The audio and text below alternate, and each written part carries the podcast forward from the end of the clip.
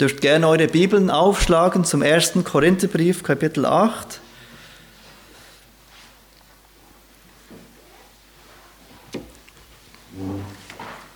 Erster Korinther, Kapitel 8 und wir gehen heute weiter in diesem Studium durch das durch den ersten Korintherbrief, durch diesen wunderbaren Brief des Apostel Paulus an die Gemeinde, Gemeinde in Korinth. Und ich möchte auch noch die Gäste unter uns begrüßen. Herzlich willkommen, auch ganz speziell die Gäste, die das erste Mal mit uns sind. Wir haben jeweils ein Geschenk, eines dieser Bücher, das ihr gerne bei mir abholen dürft nach dem Gottesdienst. Was ist eine gesunde Gemeinde? Ein Buch, das erklärt, was die Hauptbotschaft der Bibel ist, wie wir Menschen Frieden haben können mit diesem heiligen Gott. Ein zweites Buch, was ist eine gesunde Gemeinde, das erklärt, wie die Gemeinde wie, die Bibel die Gemeinde sieht. Und du bist herzlich willkommen, nach dem Gottesdienst eines dieser Bücher bei mir abzuholen.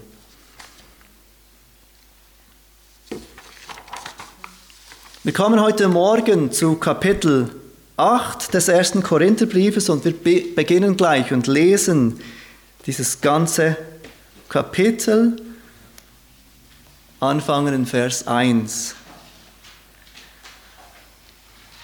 1. Korinther 8, ab Vers 1. Was aber die Götzenopfer angeht, so wissen wir, wir alle haben Erkenntnis. Die Erkenntnis bläht auf, die Liebe aber erbaut. Wenn aber jemand meint, etwas zu wissen, der hat noch nichts so erkannt, wie man erkennen soll. Wenn aber jemand Gott liebt, der ist von ihm erkannt. Was nun das Essen der Götzenopfer betrifft, so wissen wir, dass ein Götze in der Welt nichts ist und dass es keinen anderen Gott gibt außer dem einen. Denn wenn es auch solche gibt, die Götter genannt werden, sei es im Himmel oder auf Erden, wie es ja wirklich viele Götter und viele Herren gibt, so gibt es für uns doch nur einen Gott, den Vater, von dem alle Dinge sind und wir für ihn und einen Herrn, Jesus Christus, durch den alle Dinge sind und wir durch ihn. Aber nicht alle haben die Erkenntnis, sondern etliche machen sich ein Gewissen wegen des Götzen und essen das Fleisch noch immer als Götzenopferfleisch. Und so wird ihr Gewissen befleckt, weil es schwach ist. Nun bringt uns aber eine Speise nicht näher zu Gott, denn wir sind nicht besser, wenn wir essen und sind nicht geringer, wenn wir nicht essen.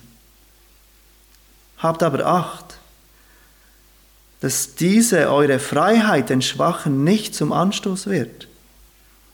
Denn wenn jemand dich, der du die Erkenntnis hast, im Götzentempel zu Tisch sitzen sieht, wird nicht sein Gewissen, weil es schwach ist, dazu ermutigt werden, Götzenopferfleisch zu essen?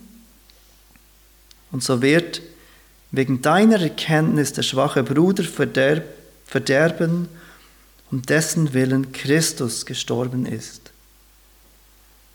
Wenn ihr aber auf solche Weise an den Brüdern sündigt und ihr schwaches Gewissen verletzt, so sündigt ihr gegen Christus. Darum, wenn eine Speise meinen Bruder ein Anstoß ist zur Sünde, zur Sünde wird, so will ich lieber in Ewigkeit kein Fleisch essen, damit ich meinem Bruder keinen Anstoß zur Sünde gebe. Mit diesem neuen Kapitel, Kapitel 8, das Paulus hier anfängt, kommen wir auch zu einem neuen Thema in diesem Brief an die ersten Korinther. Seit Kapitel 7 behandelt Paulus Themen, die die Gemeinde in Korinth beschäftigen. Und sie haben diese Themen offenbar in einem Brief an den Apostel Paulus verfasst und ihm diesen Brief geschrieben. Und Paulus schreibt diesen ersten Korintherbrief als Antwort auf diesen Brief mit Fragen von den Korinthern. In Kapitel 7, wo er mit Wo er angefangen hat, diese Fragen zu beantworten, haben wir gesehen, dass es um das Thema Sexualität, Ehe, Ehelosigkeit ging, Ehescheidung. Und jetzt in Kapitel 8 geht es um ein völlig anderes Thema, das Thema vom Götzenopferfleisch. Wir haben gesehen im Vers 1 sagt er, was aber das Götzenopfer angeht. Er wechselt das Thema und er zeigt somit, dass er auf dieses Thema der Korinther eingeht, das sie offenbar beschäftigte. Was aber das Götzenopfer angeht, Vers 1, Vers 4, was nun das Essen der Götzenopfer betrifft. Und genau auf dieses geht Paulus hier ein. Und Paulus wird dieses Thema behandeln bis und mit Kapitel 10. Das ist ein Thema, das er über längere Zeit behandelt, über mehrere Kapitel. Und wir schauen uns heute Morgen nur den ersten Teil von Kapitel 8 an, die Verse 1 bis 6. Aber im ganzen Kapitel 8 gibt Paulus das Prinzip, wie Christen diese Frage des Götzenopferfleisches und Fragen, die damit verbunden sind oder die ähnlich sind, die auch in diese Kategorie gehören, wie Christen dieses, diese Frage, mit dieser Frage umgehen sollen, wie sie diese Frage angehen sollen. In Kapitel 9 macht es der Anschein, dass Paulus auf ein anderes Thema eingeht. Aber was er dort tut, er nimmt dieses Prinzip von Kapitel 8 und gibt dann ein Beispiel aus seinem eigenen Leben, wie er dieses Prinzip, das er lehrt in Kapitel 8, anwendet. In Kapitel 10 gibt er dann zuerst eine Warnung und wendet dann diese Warnung auch im Zusammenhang mit Götzenopferfleisch an. Wir werden uns also eine Weile mit diesem Thema beschäftigen. Ich glaube, während das Thema aus Kapitel 7, das Thema Ehe, Ehelosigkeit, Sexualität, ein Thema ist, das uns eins zu eins betrifft, das Christen von heute eins zu eins betrifft, egal wo wir wohnen, egal wie weit wir sind in unserem Glauben, wird es schon etwas schwieriger mit diesem Thema des Götzenopferfleisches. Dieses Thema Götzen, Götzenopfer, Götzenopferfleisch essen, ja oder nein, das ist ein Thema, das uns im Westen zumindest fremd ist. Nicht so für die Christen des ersten Jahrhunderts, an die Paulus hier schreibt. Wenn wir das Neue, das, das Alte Testament durchlesen, dann wird uns bewusst, dass Essen, was man essen darf, was man nicht essen darf, einen wichtigen Teil des jüdischen Glaubens ist.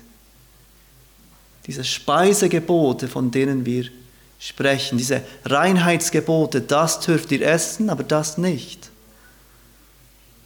Es war etwas, das für Gottes Volk im Alten Testament wichtig war.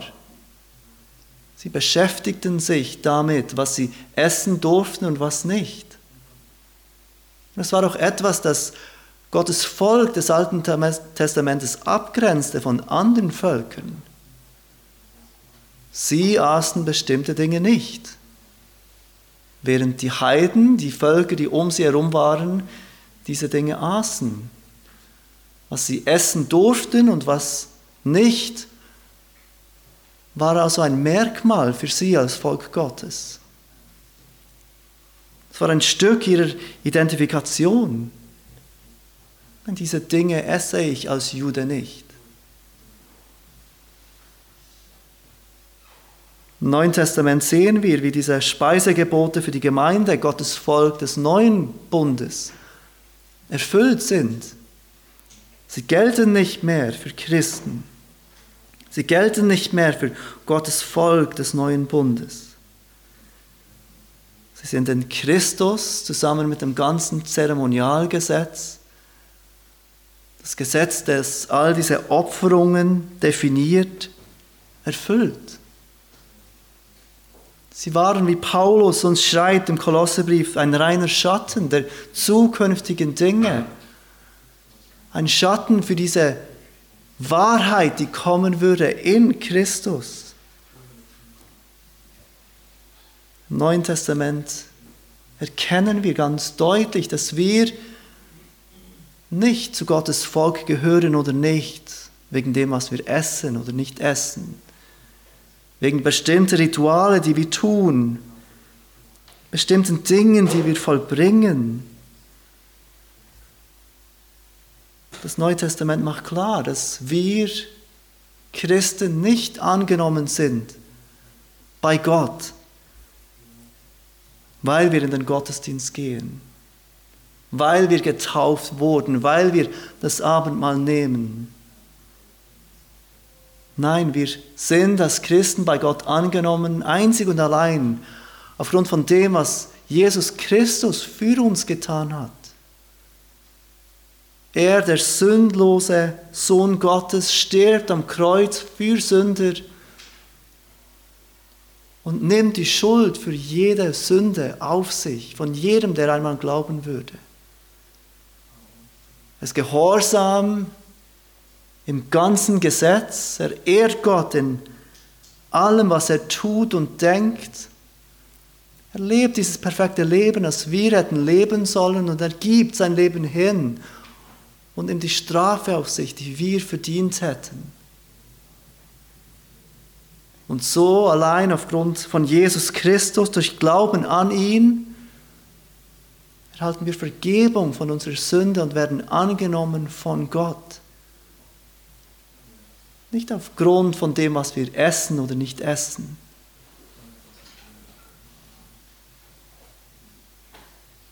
Jesus Christus erfüllt dieses Zeremonialgesetz. Und mit dieser Freiheit, die kommt für diese Christen, kommt auch eine neue Verantwortung. Wie leben wir als Christen mit dieser Freiheit? Wie leben wir als Christen, wenn nicht mehr so eng definiert ist? das dürft ihr essen, das nicht. Brauchen wir diese in Christus gewonnene Freiheit, damit sie nicht zum Hindernis wird für andere Menschen, für andere Christen? Damit wir nicht ein schlechtes Zeugnis sind für die Welt, die uns als Christen sieht und beobachtet. Und bis wo genau geht diese Freiheit in Christus. Und hört diese Freiheit auf? Wo sind wir doch plötzlich dann in moralischen Fragen? In Fragen, die das Moralgesetz betreffen, Sünde oder nicht Sünde. Und diese Fragen sind Fragen, die auch für uns heute nicht weniger wichtig sind. Auch wenn wir uns nicht mit diesem Thema des Götzenopfers auseinandersetzen müssen.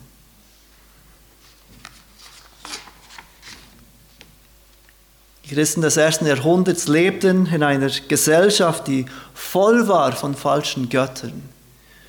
Überall hatte es falsche Götter, falsche Altäre zu falschen Göttern. Die Griechen sowie auch die Römer waren Polytheisten. Das Wort Poly bedeutet viel, Theos Gott. Sie glaubten in ihrer Religion und in ihrem Alltag, dass es eine Vielzahl von Göttern gab. Sie wollten sich nicht festlegen auf einen Gott. Es gab einen Gott für fast alles in dieser Gesellschaft. Wir kennen etwa den Namen Zeus, Gott des Regens und des Gewitters. Wir kennen den Namen Poseidon, vielleicht vom Europapark, der Gott des Meeres in unserem Alltag begegnen uns Namen wie Demeter, wenn wir besonders auf gesunde Ernährung achten, die Göttin der Ernte oder Nike, die Europäer sagen Nike, die Schuhe oder die, die Sportmarke Nike war die Göttin des Sieges. Oder aus der Apostelgeschichte kennen wir die Göttin Diana oder Artemis, die in der Apostelgeschichte 19 erwähnt wird, die Göttin der Jagd, einen großen Tempel hatte in Ephesus. Das tägliche Leben dieser Menschen war geprägt von diesen verschiedenen Göttern. Überall und für alles hatte es diesen Gott oder diese Göttin und eine Art, wie, diesem, wie dieser Gott geehrt wurde, war durch Speiseopfer. Es war die Hauptart, wie man einem solchen Gott Ehre erweisen würde. Man würde Speiseopfer darbringen. Oft bestand dieses Speiseopfer aus Tieren. Ein Mensch, der ein Opfer vollbringen würde, würde ein Tier zu einem Altar bringen, zu einem Priester oder einer Priesterin. Dieses Tier würde auf dem Altar geopfert werden. Ein Teil würde man verbrennen im Feuer, er würde in Rauch aufgehen. Ein Teil würde der Priester erhalten als seinen Lohn für seine Arbeit. Und ein dritter Teil würde man selbst behalten und selbst essen dürfen. Die Priester hatten so viele, erhielten so viele Opfer, dass sie nicht all dieses Fleisch selber essen konnten und so wurde das Fleisch, das sie übrig hatten, verkauft auf den Märkten dieser Gesellschaft, dieser Stadt. Und dieses geopferte Fleisch war beliebt unter den Menschen. Diese Menschen glaubten nicht nur an eine Vielzahl von Göttern, Göttern, die sie besänftigen mussten durch verschiedene Opfer, Götter, dessen Gunst sie gewinnen wollten, damit sie erfolgreich sein konnten in der Gesellschaft. Die Gesellschaft glaubt auch an böse Geister, die überall waren.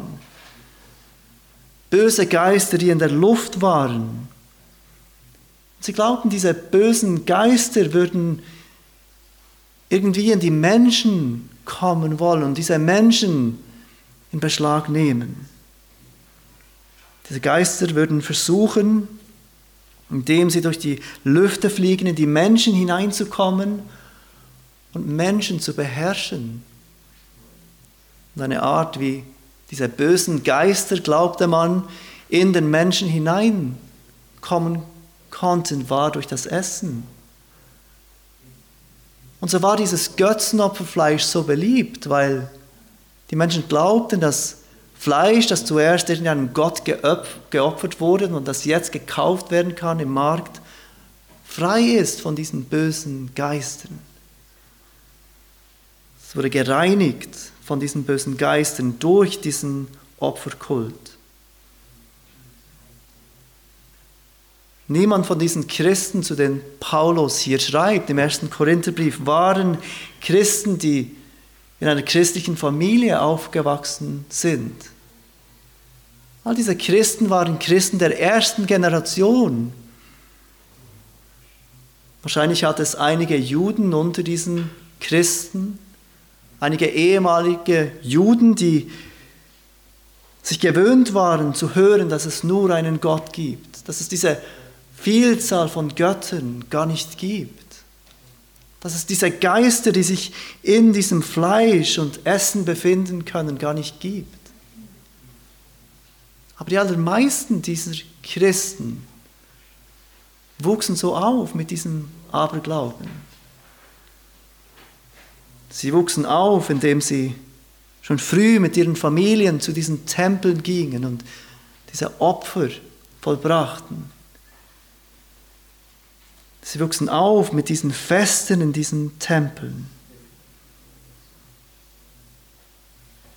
Viele der Christen in Korinth, ohne Zweifel, wurden gerettet, wahrscheinlich die meisten aus diesem, diesem heidnischen Aberglauben. Und dieses Thema des Götzenopferfleisches hatte nicht nur persönliche Dimension für sich selbst, was will ich essen. Nein, es hatte auch eine gesellschaftliche Dimension. Es war normal, dass sich größere Gruppen und Feste in diesen Tempeln ähm, trafen. Dass diese Tempel gebraucht wurden, um diese Götzenopfer zu feiern, aber auch für die Gemeinschaft und die Gesellschaft, um große Feste zu feiern. Diese Dinge waren oft miteinander verbunden.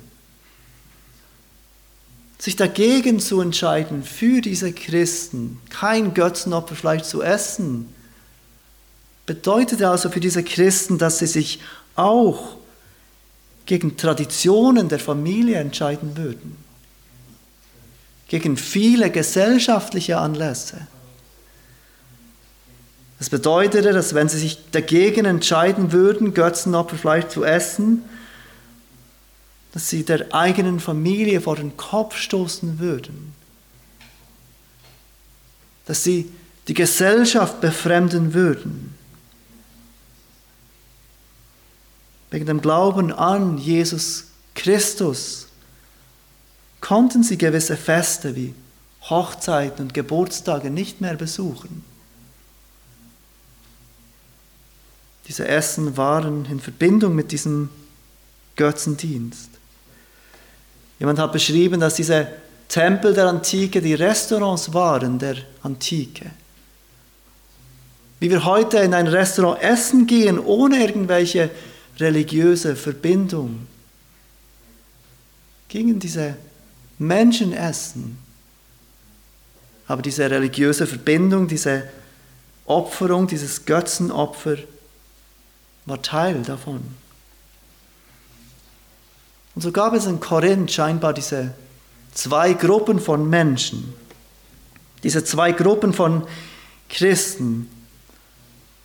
Eine Gruppe glaubte, dass sie sich so viel Freiheit nehmen können, dass sie in Christus frei sind, befreit sind von irgendwelchen Auflagen, was zu essen,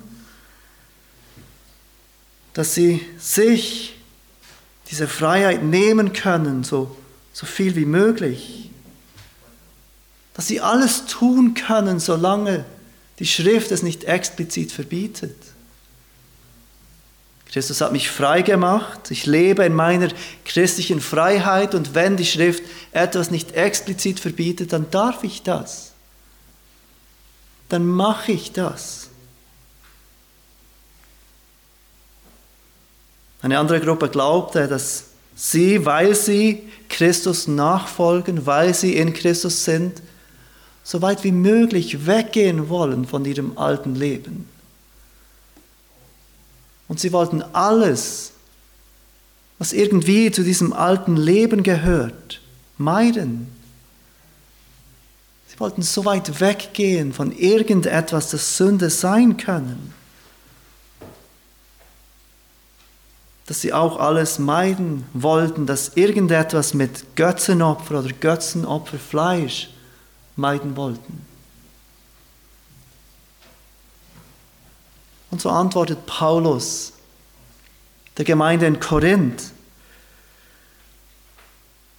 Und er fängt an mit Vers 1.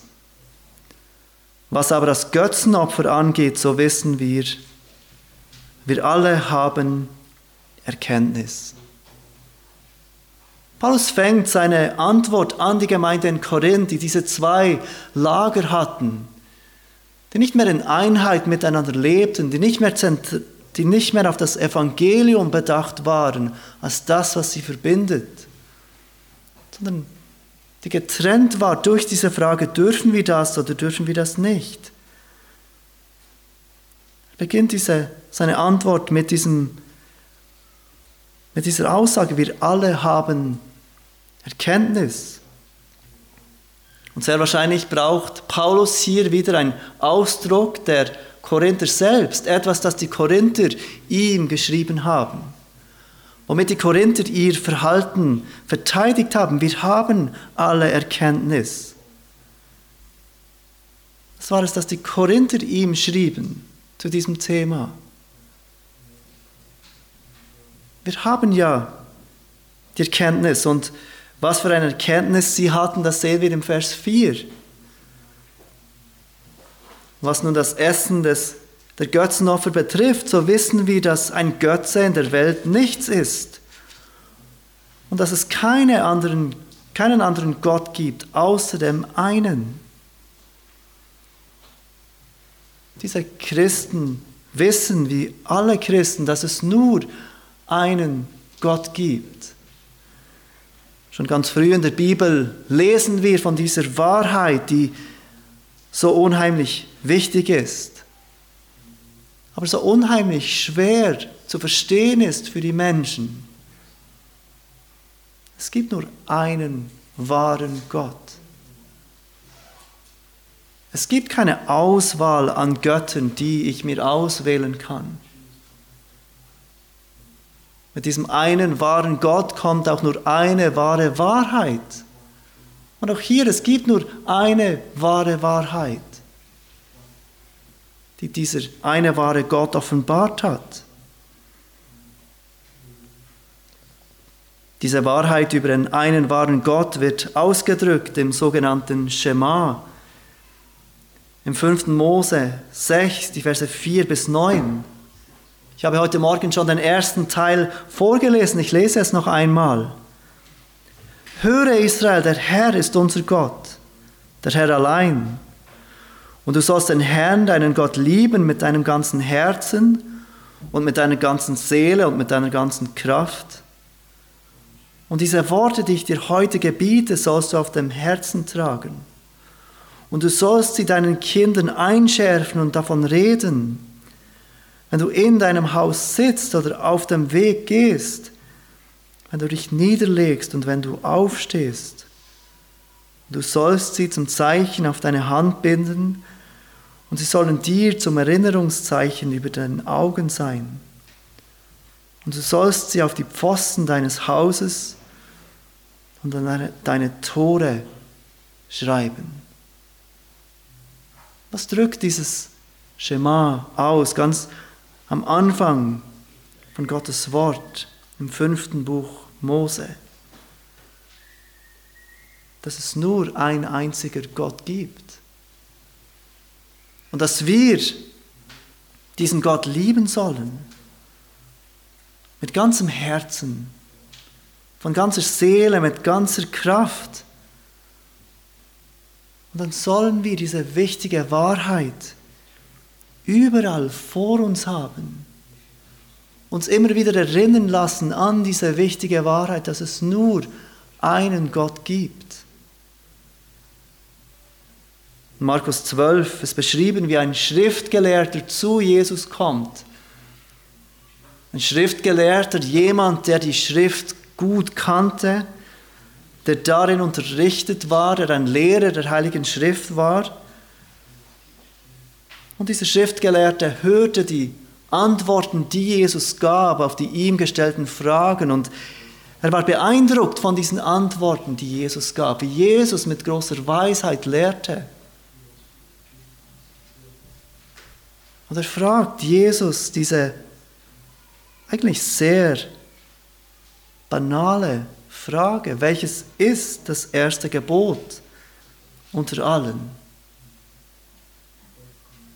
Man könnte auch sagen, welches ist das wichtigste Gebot unter all den Geboten? Und Jesus antwortet in Markus 12, Verse 29 bis 30, das erste Gebot unter allen ist, höre Israel, der Herr unser Gott ist Herr allein. Und du sollst den Herrn, deinen Gott, lieben mit deinem ganzen Herzen und mit deiner ganzen Seele und mit deinem ganzen Denken und mit deiner ganzen Kraft. Das ist das erste Gebot. Der Schriftgelehrte gibt seine Antwort in Vers 32. Recht so, Meister. Es ist in der Wahrheit so, wie du gesagt hast, dass es nur einen Gott gibt und keinen anderen außer ihm. Auch Jakobus, der Bruder von Jesus, wiederholt diese wichtige Wahrheit im Neuen Testament. Jakobusbrief 2, Vers 19 schreibt Jakobus, du glaubst, dass es nur einen Gott gibt du tust wohl daran. Du bist richtig, es gibt nur einen Gott. Jakobus fährt weiter, auch die Dämonen glauben es und zittern. Auch die Dämonen haben keinen Zweifel darüber, dass es nur ein einziger Gott gibt.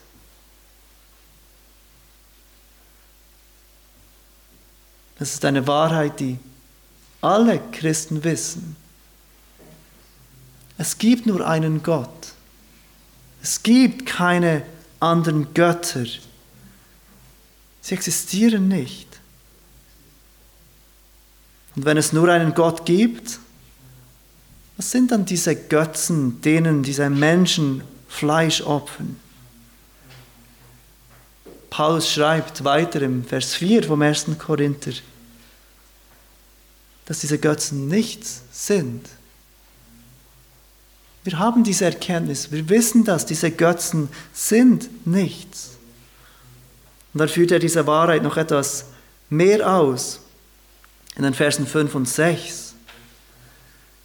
Denn wenn es auch solche gibt, die Götter genannt werden, sei es im Himmel oder auf Erden, wie es ja wirklich viele Götter und viele Herren gibt, so gibt es für uns doch nur einen Gott, den Vater, von dem alle Dinge sind und wir für ihn, und einen Herrn, Jesus Christus, durch den alle Dinge sind und wir durch ihn. Wir wissen, dass es nur einen Gott gibt. Zwar gibt es viele sogenannte Götter, viele sogenannte Herren, denen Menschen dienen, aber all diese Götter und Herren sind nicht echt, sie sind menschengemacht. All diese Götter in diesen Tempeln sind von Menschen erdacht und gemacht. Sie existieren nicht wirklich, sie haben keine Macht. Als Christen wissen wir das. Als Christen wissen wir, dass es nur einen Gott gibt und dass wir für ihn geschaffen sind. Es gibt nur einen Herrn, Jesus Christus, und wir sind durch ihn geschaffen. Das ist es, was die Korinther wussten. Das ist es, über was sie Erkenntnis hatten. Und dieses Wissen führte offenbar dazu, dass sie sich Freiheit nahmen, zu essen, was sie wollten, zu essen, wo sie wollten. Denn diese Götzen, denen die Menschen hier opfern, die gibt es ja gar nicht. Und wenn es diese Götter, diese falschen Götter nicht gibt, was kümmert es mich dann, welches Fleisch das ich esse? Oder in welcher Zeremonie ich teilnehme, indem ich dieses Fleisch esse? Wenn es diese Götter gar nicht gibt, die Menschen in diesem Tempel anbeten, Weshalb sollte ich dann nicht in diese Tempel gehen und mit diesen Menschen feiern und Teil dieser Gesellschaft sein? Diese sogenannten starken Christen handelten allein aufgrund von dem, was sie erkannten, von dem, was sie wissen. Paulus, Paulus braucht das Wort Wissen, das Wort Gnosis, das als Wissen oder Erkenntnis übersetzt werden kann, zehnmal im ersten Korintherbrief. Und es kommt fünfmal vor in diesem Kapitel hier, in diesem Kapitel 8. Wir haben es bereits gesehen im Kapitel 1, Vers 5. Dort hat Paulus dafür gedankt, dass die Gemeinde in Korinth in allem reich gemacht worden ist, in allem Wort und Erkenntnis. Er anerkennt, diese Gemeinde hat Erkenntnis. Sie versteht gewisse wichtige Dinge. In Kapitel 12 erwähnt er die Erkenntnis als eine Gabe, die vom Heiligen Geist geschenkt wird. In Kapitel 13 erwähnt Paulus, dass wenn er alle Erkenntnis hätte, aber keine Liebe, so wäre er nichts. Im gleichen Kapitel erwähnt er, dass Erkenntnis weggetan wird, wenn das Vollkommene da ist. Und in Kapitel 14 erwähnt er, dass das Reden in anderen Sprachen nichts nützt, wenn es nicht übersetzt wird im Vergleich zum Reden durch Offenbarung oder durch Erkenntnis oder durch Weissagung oder durch Lehre. Die restlichen fünf Stellen, an denen Paulus von dieser Erkenntnis, zu diesem Wissen spricht, sind in diesem Kapitel 8. Diese Christen waren überzeugt von ihrer Erkenntnis. Sie glaubten zu wissen, dass sie richtig handeln aufgrund von ihrem Wissen und ihrer großen Erkenntnis. Dass sie Freiheit haben in dieser Frage des Götzenopferfleisches, weil diese Dinge ja alle wissen. Diese Wahrheit ist doch für alle klar, denken diese Starken. Paulus geht jetzt im Vers 8, und das ist wichtig zu verstehen, nicht darauf ein, ob ihr Wissen überhaupt richtig ist, ob die Erkenntnis, die sie haben, auch wirklich richtig ist. Wenn wir dann in Kapitel 10 sehen, dann werden wir, wird uns Paulus zeigen, dass die Erkenntnis dieser Gruppe in Korinth zwar im Grundsatz richtig war, aber in der Anwendung falsch war. Sie nicht vollständig war dass auch wenn ein Teil davon richtig ist, dass diese Götter nichts sind, dass es trotzdem so ist, dass hinter diesen falschen Göttern oft dämonische Mächte sind, die Menschen in Gefangenschaft ziehen. Und dass Christen mit diesem Götzendienst nichts zu tun haben sollen. Aber hier in Kapitel 8 will Paulus auf etwas ganz anderes hinaus. Es geht ihm nicht darum, das Wissen zu beurteilen, diese Erkenntnis an sich zu beurteilen. Und Paulus bestreitet auch nicht, nicht, dass Erkenntnis wichtig ist. Dass es wichtig ist zu wissen und sich zu informieren. In allen seinen Briefen finden wir tiefe Lehre. Er will, dass Christen wissende Menschen sind, dass wir verstehen, was wir glauben dass wir Gott kennen, wie er sich in der Bibel offenbart hat. Aber was Paulus im Kapitel 8 aufzeigt, ist, dass diese Erkenntnis nicht alles ist. Dass es nicht reicht zu erkennen und aufgrund seiner Erkenntnis zu handeln. Schaut noch einmal Vers 1 an, wie er weiterfahrt. Paulus sagt,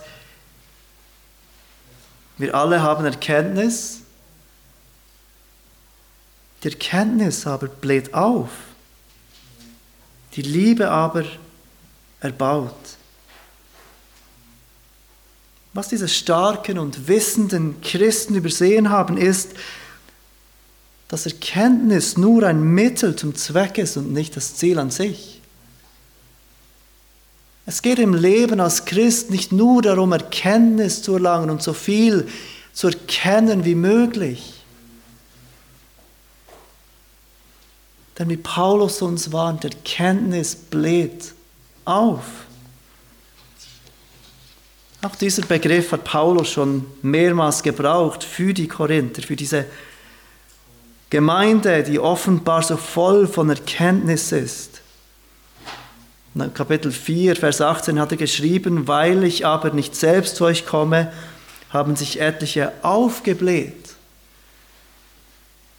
Kapitel 5, Vers 2 sagt er im Zusammenhang mit ihrem Versäumnis, Gemeindezucht auszuüben an einem Bruder, der in Sünde lebte. Und ihr seid aufgebläht und hättet doch eher Leid tragen sollen, damit der, welcher diese Tat begangen hat, aus eurer Mitte hinweggetan wird. Diese Gemeinde war voller Erkenntnis. Sie erkannten wichtige Dinge. Sie erkannten wichtige Wahrheiten, doch wie Paulus warnt und wie wir am dem Beispiel dieser Gemeinde sehen, bläht diese Erkenntnis auf. Die Erkenntnis macht sie arrogant, sie macht sie stolz. Und Paulus warnt sie und stellt dieser Erkenntnis, die aufbläht, die Liebe gegenüber. Die Liebe, die das Gegenüber zum Ziel hat. Die zum Ziel hat, den anderen aufzuerbauen.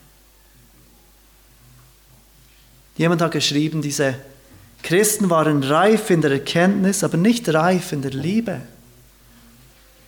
Sie waren stark in Selbstliebe, aber schwach in brüderlicher Liebe. Und wenn Paulus hier schreibt, dass sich das Liebe auferbaut oder erbaut, dann meint er damit, dass Christen auferbaut werden. Er braucht, wird diesen Begriff noch ein paar Mal brauchen. Dass, er, er spricht davon, dass durch dieses Auferbauen Christen in ihrem Glauben auferbaut werden, dass Christen gestärkt werden in ihrem Glauben. Dass die Gemeinde, die Menschen, die zusammenkommen im Namen des Herrn, auferbaut werden.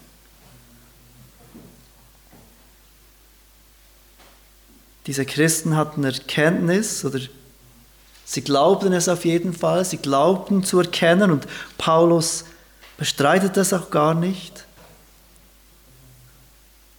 Aber sie brauchten diese Erkenntnis für sich selbst, um sich selbst Freiheiten zu nehmen, um selbst in Freiheit zu leben, wie es ihnen gefällt. Sie brauchten diese Erkenntnis, dass sie sich nicht einschränken ließen. Paulus sagt weiter im Vers 2, wenn aber jemand meint, etwas zu wissen, der hat noch nicht so erkannt, wie man erkennen soll. Auch trotz all dieser Erkenntnis haben diese Christen das wirklich Wichtige noch nicht erkannt. Und er drückt es aus im Vers 3, wenn aber jemand Gott liebt, der ist von ihm erkannt.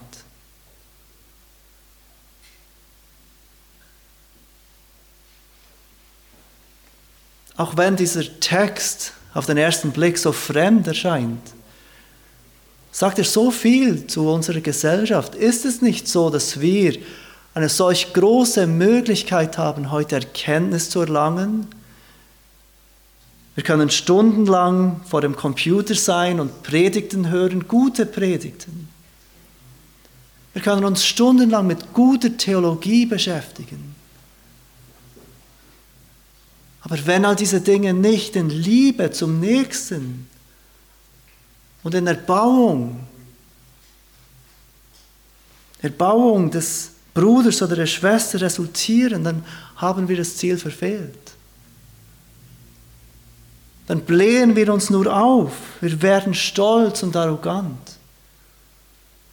Und wir verfehlen dieses Ziel der Erkenntnis, das ein Mittel zum Zweck ist, zu lieben und andere aufzuerbauen.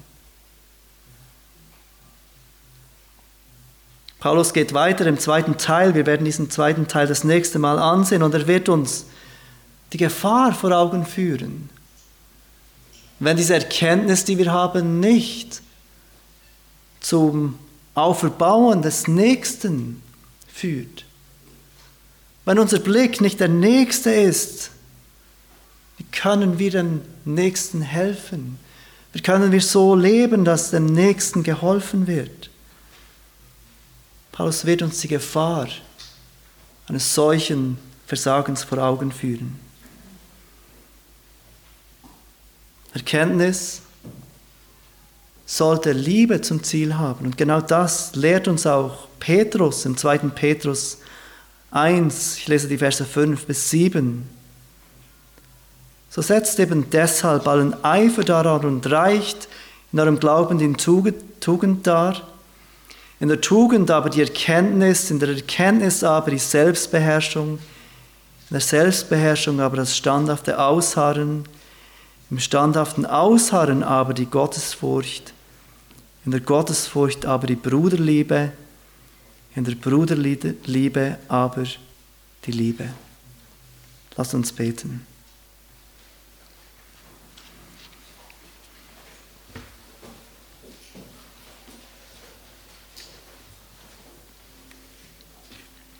Vater, wir danken dir für dein Wort, das ein Schatz aller Erkenntnis ist. Wir erkennen, dass wir nur erkennen dürfen, weil wir zuerst von dir erkannt wurden. Wir lieben dich, weil du uns zuerst geliebt hast. Und wir erkennen, weil du uns zuerst erkannt hast. Wir danken dir für alles, was wir lernen dürfen und wissen dürfen aus deinem Wort. Wir danken dir für all die, die vor uns gingen und uns dein Wort erklären.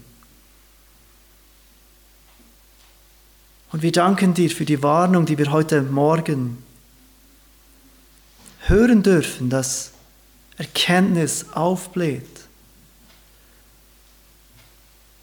Und für die Erinnerung, dass Liebe erbaut. Und wir bitten dich, dass wir alle das Ziel haben, in der Erkenntnis zu wachsen. Mehr über dich zu wissen, mehr über dein Wort zu wissen, mehr über das zu wissen, was dein Wort lehrt. Aber wir bitten dich, dass du uns davor bewahrst, dass wir durch diese Dinge stolz und arrogant werden und aufgebläht sind, sondern dass wir neu erkennen dürfen, dass all diese Dinge dazu führen sollen, dass wir erbauen, dass wir einander helfen, nicht nur in der Erkenntnis und aus der Erkenntnis heraus zu leben, sondern in Liebe zum Nächsten, damit unser Leben hilfreich ist für unseren Bruder oder unsere Schwester. Amen.